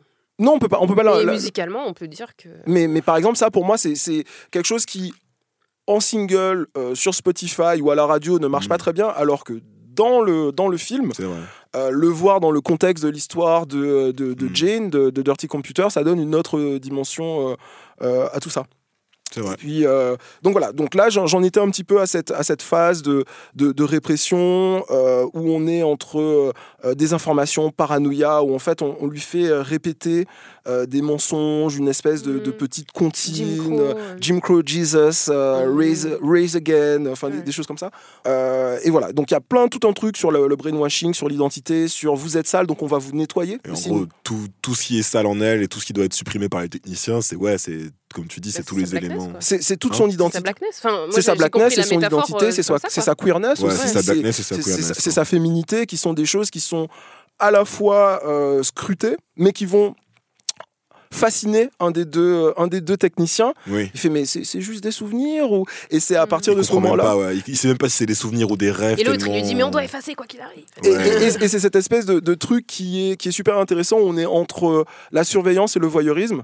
Moi, Ouais. ça, ça me fait penser à plusieurs choses. Il y a Westworld, déjà, Mm, sûr. où il y a déjà Tessa Thompson euh, qui joue Ouais. pas exactement le même rôle, mais, mais on retrouve plein, plein, plein, plein, plein de parallèles entre ça. Euh, je ne sais plus comment s'appelle le personnage. Maeve, je Ma- pense. Maëve, le Ma- personnage de. hum, Comment elle s'appelle, notre amie? Attends. Maeve, le personnage interprété par C'est pas grave, elle va te le trouver. Par euh, Tandy Newton. Par Tandy- donc, euh, donc ça, on pense à Westworld, notamment au personnage de Maeve, euh, interprété par, par euh, Tandy Newton. Pense aussi à, un peu à, à Black Mirror et l'épisode euh, San Junipero sur cette histoire d'amour entre les âges, euh, entre deux femmes. Euh, un des meilleurs épisodes de Black Mirror ever, euh, le- le- certainement aussi, enfin bref, ouais, un, des, un des meilleurs épisodes de, de Black Mirror. Euh, et puis on arrive à la troisième étape, qui est l'étape de la réclamation, où en fait, une fois qu'elle a célébré tout ça, euh, maintenant on va régler les comptes. Et je trouve ça très Attends, c'est intéressant. quoi le nom anglais déjà? Reclamation. Reclamation. Reclamation. Donc où elle se réapproprie en fait euh, son, choix. C'est là où son- elle est sur un trône euh, avec. euh, Exactement. Une armée On a, on a, ça c'est le morceau I Like That qui euh, est un de morceaux préférés euh, du, du- du truc. Euh, là, c'est avec l'aide de Zen, interprété par Tessa Thompson, où en fait, on va avoir quelque chose d'assez classique dans la science- dans la science-fiction, où les, les- les héros vont se, se libérer en renversant les armes des oppresseurs contre eux. Le fameux gaz qui s'appelle le Nevermind, qui permet un petit peu de mettre tout le monde KO et de- d'effacer les, les vieux souvenirs, elles vont l'utiliser contre leurs oppresseurs, contre leurs leurs- leurs bourreaux, et pouvoir se, se- se libérer grâce à tout ça. Et puis ça se, ça se termine avec une sorte de, de happy ending euh, patriote, un peu, hein, le morceau Americans, euh, avec euh, la volonté de, finir sur, sur une touche d'optimisme. Euh, Janelle Monet, tout à l'heure, je vous disais que dans ses influences, il y a un, réalisateur qui s'appelle Fritz Lang, du, cinéma indépendant allemand du début du XXe siècle, qui a fait ce livre, ce film pardon, qui s'appelle Metropolis. Et, euh, et Janelle Monae s'en réclame souvent. Je vais retrouver la, citation, c'est le médiateur entre le cerveau et les mains doit être le cœur. Et donc pour elle, il y a tout un truc autour de l'amour qui va réconcilier les gens, euh, etc., etc. Le, film se termine euh, sur une note assez positive, mais nous laisse avec pas mal de questions, pas mal de, défis et d'enjeux euh, assez forts sur toutes ces questions de technologie, de surveillance, d'intelligence artificielle, de, la place qu'on accorde aux petites mains derrière, derrière toute cette intelligence soi-disant artificielle. Il y a des questions très concrètes qui se posent dès aujourd'hui. Par exemple, il y avait euh, il y a cette jeune femme qui euh, travaille sur la justice algorithmique. Donc, euh, ce dont on parlait tout à l'heure, en fait, le fait que les, les outils d'intelligence artificielle souvent ne reconnaissent pas les visages noirs, les peaux noires, etc. Bah, en fait, c'est lié au fait que c'est un monde qui est pas très inclusif en vrai et que donc il y a des biais qui sont liés au fait que les gens qui codent ou alors qui prennent les décisions ne sont pas exposés à la diversité, ne la vivent pas au quotidien. Et il y a des initiatives euh, qui, sont, euh, qui sont assez, assez bluffantes, notamment euh, une femme que j'ai eu la chance de rencontrer qui s'appelle Cour- Courtney euh, Cockburn, qui J'ai est... encore euh, cru que dire Courtney Cox. À Non. chaque fois que tu me À dis je chaque connais. fois, on est là, genre, ah ouais non, je reprends. Elle s'appelle Courtney Cockburn. Elle est euh, chercheuse à la Columbia, donc elle mène un, un groupe de recherche qui utilise la, la réalité virtuelle pour créer de l'empathie. En fait, elle est partie du principe que ça devait être après, elle a- elle a un TEDx, on vous le mettra en lien, après le, le décès de, de, de Trayvon Martin, elle comparait les réactions sur Facebook de ses amies femmes noires et de ses amies femmes blanches. Ses amies euh, euh, femmes noires parlaient de, de la douleur, de la peine qu'elles ressentaient, de l'injustice, de leur peur d'avoir un proche ou un enfant euh, ciblé par la police, ou même les femmes noires elles-mêmes peuvent, peuvent être victimes de, de, de violences policières, et qu'elles comparaient à leurs amies blanches qui parlaient au même moment, dans majorité, de recettes de cupcakes. Et donc la, la- différence de, violence avec laquelle, enfin la, la différence de hum, de réception entre les, entre les deux groupes. Et elle se demandait qu'est-ce que je pourrais faire? Qu'est-ce que, que je peux faire pour euh, vous faire comprendre pour vous mettre euh, à ma place? Et en fait elle, a commencé à travailler sur un programme de réalité virtuelle où euh, elle, immerge un, un individu en général blanc à plusieurs étapes de la vie d'une personne d'une personne noire. We're not only leveraging the power of technology, we're leveraging the power of science, if you will. We are, as I said, using quantitative and qualitative data to construct these complex narratives in a virtual experience. But we're also employing experimental design to think about how we can assess changes at the individual and group level. Are we moving the needle? Are people different as a result of going through this experience? et elle va être un peu dans, à la place d'une personne qui subit euh, des micro-agressions, des euh, euh, violences policières, ou en tout cas, vous savez, cette espèce de, de traitement de défaveur que, que subissent souvent les Noirs lorsqu'ils ont affaire à la police, des, des- des choses comme ça, et qui crée une empathie. Alors, je suis pas en train de dire que ça va tout régler, que tous les problèmes vont disparaître comme ça, mais c'est aussi un retournement en fait d'outils Ouais. euh, de la technologie. Parce que la technologie, pour l'instant, enfin, la direction qu'elle prend, c'est qu'elle elle renforce les biais racistes avec l'histoire d'algorithmes, tout ça, de voitures qui nous écrasent. Et en gros, là, la meuf, elle a un truc qui pourrait, au contraire, ra- rapprocher les gens. qui, qui- peut, euh, grâce, pa- parce, parce qu'il y a, y a un côté, au-delà du, du politique, de ceci, de cela, Ouais. il y, a, il y a un côté très ludique, très, Très immédiat, humain, très, humain. euh, dans, dans ce type de- de- de- de- d'activité avec le casque, où en quelques minutes, en fait, on, on peut avoir la nausée, on peut se mettre à la place du personnage. Enfin, il y, a- il y a plein de, choses qui, qui se passent, et c'est un des, des- des sujets, en fait, que le combat antiraciste aussi peut, euh, peut investir pour, pour lutter contre, contre des biais, contre, pour, D'accord. pour, pour, euh, comment dire, euh, soulever plus d'attention. euh, sur J'avoue, j'avais- vu un logiciel comme ça euh, de VR qui permettait en fait de vaincre ces phobies, notamment la phobie du, du vertige. Ouais. C'est-à-dire que tu mets le casque et en, en quelques instants, tu as l'impression de marcher euh, Sur un fil. sur un fil euh, très haut. Et en fait, c'est comme un jeu vidéo, tu marches et en fait, le, le- tu vois, as l'impression vraiment que tu marches sur un, sur un truc, sur un, un rebord. Et plus tu augmentes le niveau de difficulté, plus euh, la, la- la vue devient euh, profonde et, et donc tu, tu vois tu fais ça par étapes pour pas faire une crise cardiaque. Et en gros à la fin euh, c'était Michel Simès qui, qui essayait ça à la téloche. Et en gros à la fin le gars il était à l'équivalent d'un 20e étage d'immeuble en train de marcher en, en Bah plein oui, vide et il avait presque vaincu. donc ouais j'avoue si on peut si on peut euh, soigner euh, l'arachnophobie ou euh, le vertige par grâce à la technologie pourquoi pas le racisme? Pourquoi pas la négrophobie? Après tout j'ai peur des araignées et des noirs comment comment je peux faire Bref, euh, Janelle sera euh, à Paris le week-end du 13 et 14 juillet au festival Afropunk Paris. Euh, on ira voir ça. Mm. On, on- on- on va l'inviter pour parler de son album euh, et de- du film. Fais pas de fausses au annonces. cheap. On, on va essayer de faire ça. Bref, c'est un film et un album qui, qui dans l'ensemble, m'ont emballé. Euh, je, je- ouais, je, je suis assez euh, convaincu par le projet.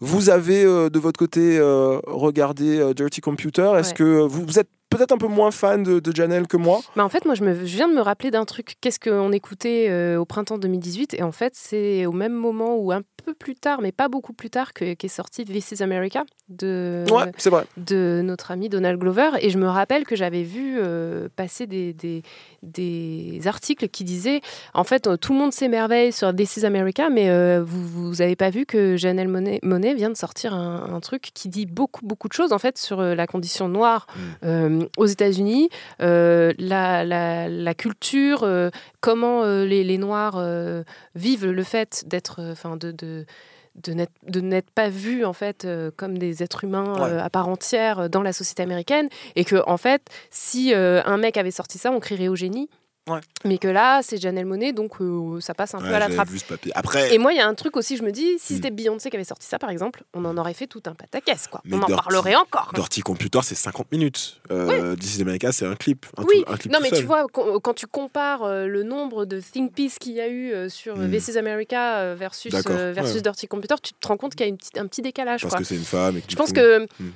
Euh, Moi, je pense que le problème, c'est peut-être euh, la musique. Je pense qu'elle, euh, effectivement, c'est pas, c'est pas de la musique euh, que, que- qui est aussi catchy au premier abord que, que certains titres euh, de Donald de, Glover. de Donald Glover. Mais, euh, mais je pense que le travail qu'elle a, qu'elle a fait, et, euh, les métaphores et même tout le truc visuel est quand même Ouais. Sur, incroyable. sur- sur- sur la musique, pourtant, elle est, elle est euh, par ses fans de la première heure, des gens qui ont écouté Arc Android, les premiers projets, qui disent qu'en fait, euh, elle a simplifié sa musique, elle vrai, a simplifié le message, que c'est plus accessible. Après, Janelle Monet, elle va jamais faire le même nombre euh, de vues sur YouTube que, euh, que Donald Glover. que- qu'une Beyoncé, qu'une Rihanna, qu'un Donald Glover, euh, Moi, que, j'ai- que de personnes comme ça. Moi, j'ai lâché, j'ai lâché Jan- Janelle Monet à Arc Android, tu vois, Ouais. en mode ah, ah, c'est bon. et, euh, et ouais, du coup, je suis revenu à elle avec Dirty Computer et c'est vrai que c'est plus accessible, c'est plus simple, machin. Et les, les passages rappés m'ont beaucoup enthousiasmé. Ouais, Ah, le morceau bien. Django Jane, euh, il est, il est Ouais, vraiment ouais, bien en fait. Ça, ça envoie. Ben, en fait, c'est pre- c'est presque ça ma principale frustration euh, de l'album, c'est que c'est pas un morceau entièrement rap, quoi. Ben, c'est bon, vas-y, go ouais, off, sis. Ouais, ouais, il y a, il y a- il y a des trucs genre, ben, je parlais tout à l'heure de, de Pink, c'est pas, euh, enfin c'est c'est pas ma tasse de thé, alors que c'est un des morceaux, un des singles qui a, c'est un des singles de l'album, donc c'est un des morceaux qui a, qui a le mieux marché. Mais le morceau Make Me Feel, il est intéressant parce qu'il y a aussi euh, toute l'ombre de Prince qui, euh, qui, qui Un plane. peu, un peu trop, justement. Ah Mais non, en fait- un peu trop. mais Ce en- morceau-là, il est trop funky. En, trop en fait, Prince, c'est- volontaire, c'est volontaire. Prince a travaillé en fait avec Janelle Monáe Ouais, je sa sais, je sais, je sais, je sais. Mais justement, j'aime pas Prince. Donc, euh, Ah, ok, je vais me faire on- lyncher. on, on rentre dans des trucs compliqués. C'est bon, je vais me faire lyncher Euh, par Black Fran- Twitter. Voilà, bon, allez, fin, fin du segment. Euh, at Franzoul sur Twitter, c'est ça? Ne dites rien.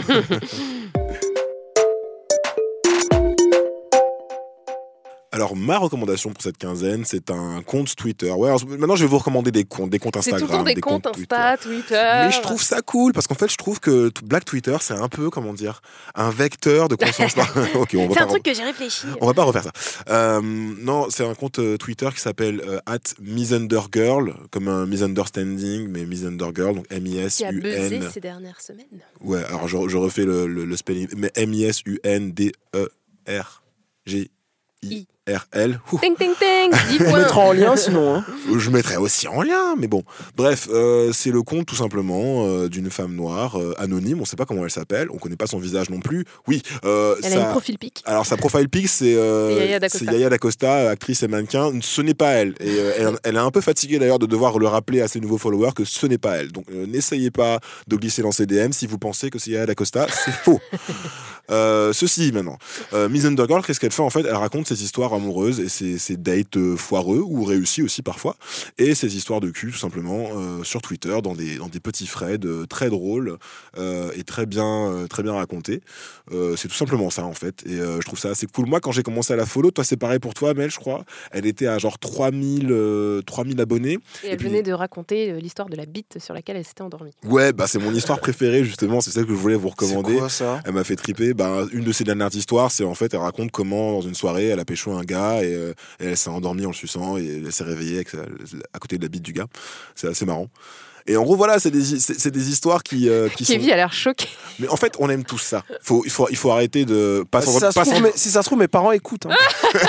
on n'aime pas s'endormir sur des bites. On aime les histoires, on aime les histoires de cul et on aime en- entendre les dates, surtout les dates foireux, il faut bien le dire. hein. On, on aime entendre ce genre d'histoire, on aime répéter ce genre d'histoire. On a tous des histoires de potes ou de potes de potes comme ça. Et c'est ça qui est cool dans sa narration, c'est que c'est c'est vraiment sa propre vie et c'est super euh, pour utiliser Moi, le, le thread euh, euh, qui m'a qui m'a beaucoup plu, c'est euh, celui où elle raconte, qui est beaucoup plus dans le, dans le romantisme, et celui où elle raconte comment elle a rencontré l'amour de sa vie à la Ouais. fac et tout. J'étais là, j'avais des larmes aux yeux, je me disais, oh, c'est- tellement beau. c'est ça, c'est ça que j'aime bien, c'est qu'elle a, elle a une façon de raconter qui est très simple, très, ah, je vais utiliser le mot anglais, je suis désolé, mais relatable, vous voyez ce que je veux dire? On, on se reconnaît tout de suite Non. dans, dans, ces, dans ces histoires. Et, euh, et évidemment, last but not least, c'est une femme noire. C'est une femme noire, hein, et, et du coup, on prend ça en compte, elle prend ça en compte dans, euh, dans la façon dont elle date les mecs, et donc elle va te raconter le date. À un moment, elle raconte un date avec un entre guillemets allié, vous savez, euh, qui en fait était totalement une sorte de négrophile qui la fétichisait, et donc Ouais. c'est euh, vous voyez ce que je veux dire Il y a aussi une dimension politique, woke dans, dans ce qu'elle raconte, parce que c'est le vécu d'une femme noire qui s'assume en tant que telle. Sur le marché de la séduction. Voilà, c'est ça. Et ça, c'est super Elle, intéressant. est, elle, est, elle, est, elle vit où? Où Euh, elle vit à Paris, Ouais, je Paris. crois. Elle vit à Non, non, Paris. je demanderais ça pour la rencontrer. Ah, non, mais je- je- non, pas du tout, mais je, je voulais savoir si, parce que comme je n'ai pas vu le compte, je me demandais si c'était aussi peut-être ancré, tu vois, un peu géographiquement, Ouais. genre le. Est-ce que dater. euh, C'est différent, oui. À. Dunkerque, Mais à là- Paris, à Perpignan. Ouais, ouais, mais non, là, là, pour le coup, euh, là pour le coup, elle est, euh, elle est à Paris. Donc voilà, c'est cool. C'est juste des chroniques euh, du quotidien et de la vie amoureuse d'une femme noire. C'est Bridget Jones euh, 2.0 et noire, donc euh, c'est parfait. Euh, comme je vous disais, elle je s'appelle Carrie Bradshaw. Carrie Bradshaw. Ouais, Sex mais the City. Sex and the City, ça a mal vieilli. Ouais. Bah, Bridget Jones aussi. Bridget Jones aussi, putain, t'as raison. Putain, Bridget Jones, quoi. Damn! Bah, c'est Awkward Black Girl, voilà. et euh, ben, la dernière fois que j'avais vu, euh, j'avais voulu la, la recommander dans le chip déjà il y a, il y a peut-être un mois de cela, euh, avant qu'elle ait son, son gros boost de, de- d'abonnés, grâce au site Brain. Euh, et en fait, elle disait ouais, me partagez pas mon compte parce qu'en fait, plus j'ai de followers, plus ça me gêne en fait. Et après, je, suis- je me sens pas libre de raconter mes histoires. Maintenant que la meuf a genre deux fois plus d'abonnés que le chip, je, je me sens autorisé à la, à la recommander. Donc suivez-la sur Twitter, elle est vraiment cool. Glissez dans ses DM aussi, elle vous y encourage de toute manière. Miss Undergirl, voilà. Alors moi, euh, j'ai une petite reco euh, d'un truc pas hyper connu, mais peut-être que vous en avez pas entendu parler, donc j'aimerais quand même.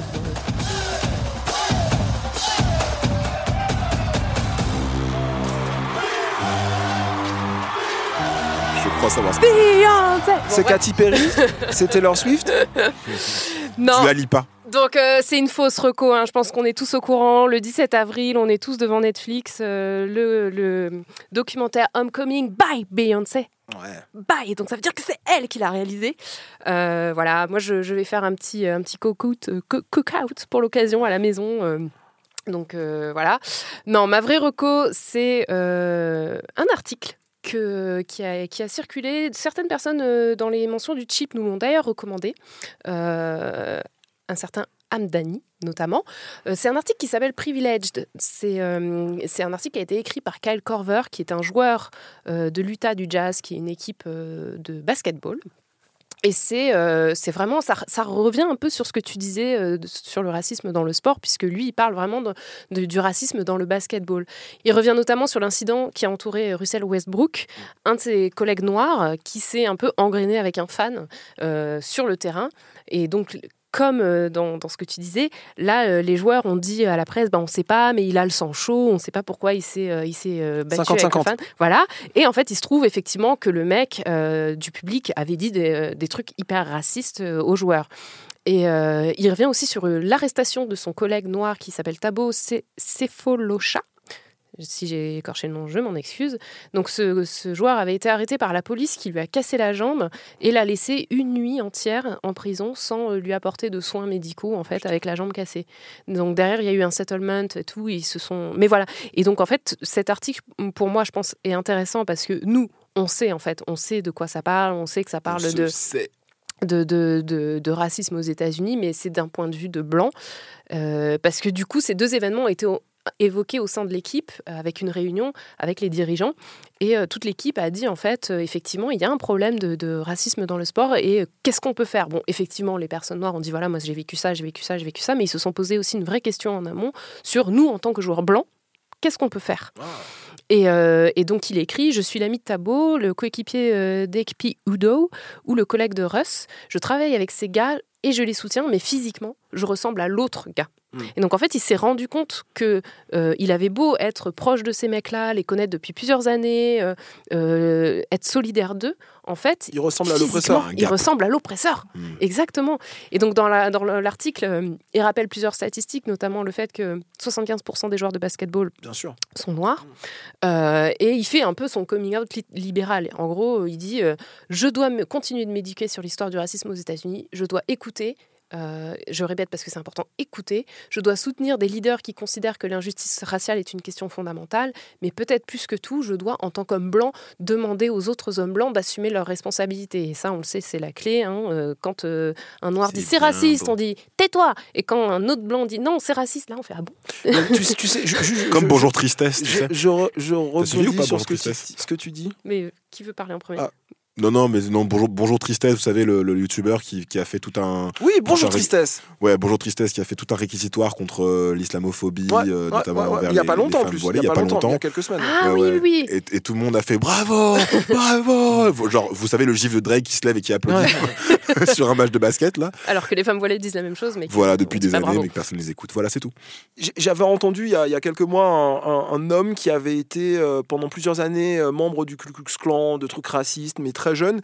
Et, et en fait, en allant à la fac, il a changé de- de- de camp, il a rencontré des gens différents et il disait exactement ça. Il disait que euh, chez les suprémacistes blancs, ben, ça nous paraît un peu bizarre à nous, mais euh, la parole d'un homme blanc a plus de valeur euh, que celle d'un racisé qui dit arrête avec le racisme. Quand un homme blanc dit à un autre homme blanc arrête ça tout de suite, tu racontes de la merde, ben, bizarrement, ça a beaucoup plus d'influence et d'impact que lorsque c'est une femme noire, euh, lesbienne, qui, qui leur dit quoi. Mm, tout à fait. Donc je trouve que c'est intéressant parce que j'ai vu circuler le papier. Je me suis dit bon, encore un, un homme blanc qui se réveille et tout, mais je trouve que c'est intéressant dans le sens où ce mec-là va peut-être convaincre euh, bah, ses fans, euh, va peut-être convaincre ses collègues, d'autres collègues, d'autres joueurs, et, et je trouve que c'est un, un truc à faire circuler, notamment à, vo- à votre famille et vos amis blancs si le vous en avez. le combat, les combats antiracistes ont besoin, a besoin des, des- des personnes blanches.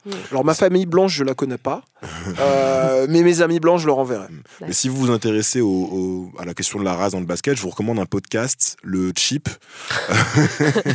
on, on a fait un épisode sur euh, High Flying Bird de, de Steven Soderbergh euh, qui, était qui parle de race dans le basket.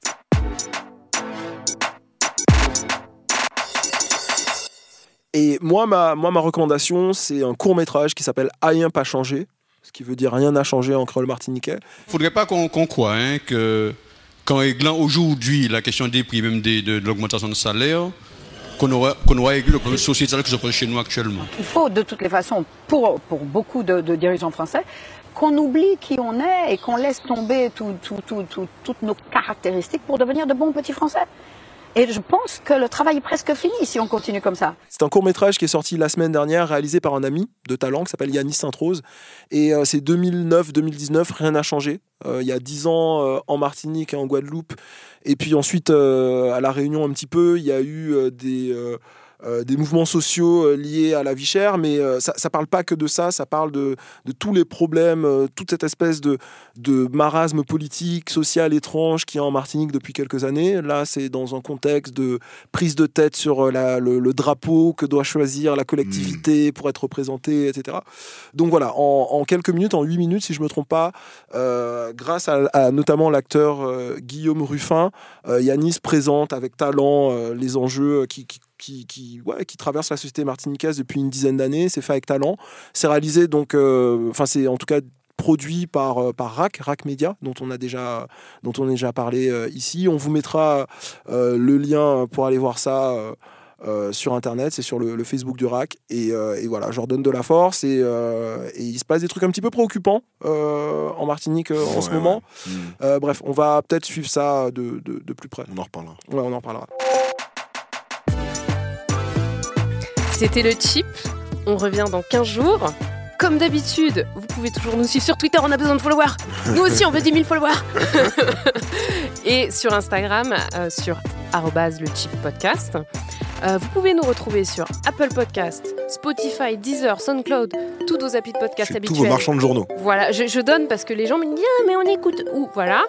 Et bien sûr, laissez-nous une review sur Apple Podcast, mettez-nous 5 étoiles. On est, on est toujours un peu bas là. hein. 5 étoiles, 5 Ouais, étoiles. cinq laissez, étoiles. laissez des trucs gentils. Franchement, les algorithmes, allez attaquer les algorithmes. Notice, euh, ouais. notice Us, Apple Podcast. Ça.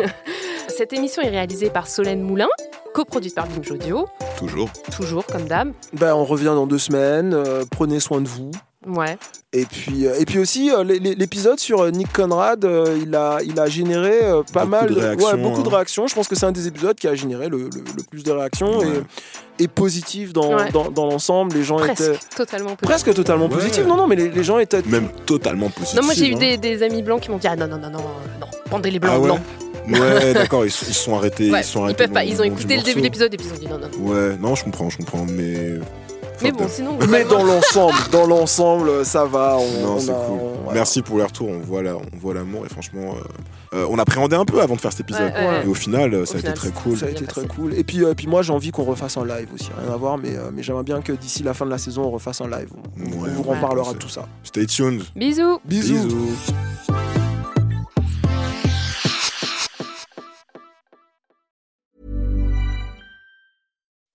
When you make decisions for your company, you look for the no brainers. If you have a lot of mailing to do, stamps.com is the ultimate no brainer. Use the stamps.com mobile app to mail everything you need to keep your business running with up to 89% off USPS and UPS. Make the same no brainer decision as over 1 million other businesses with stamps.com. Use code PROGRAM for a special offer. That's stamps.com code PROGRAM.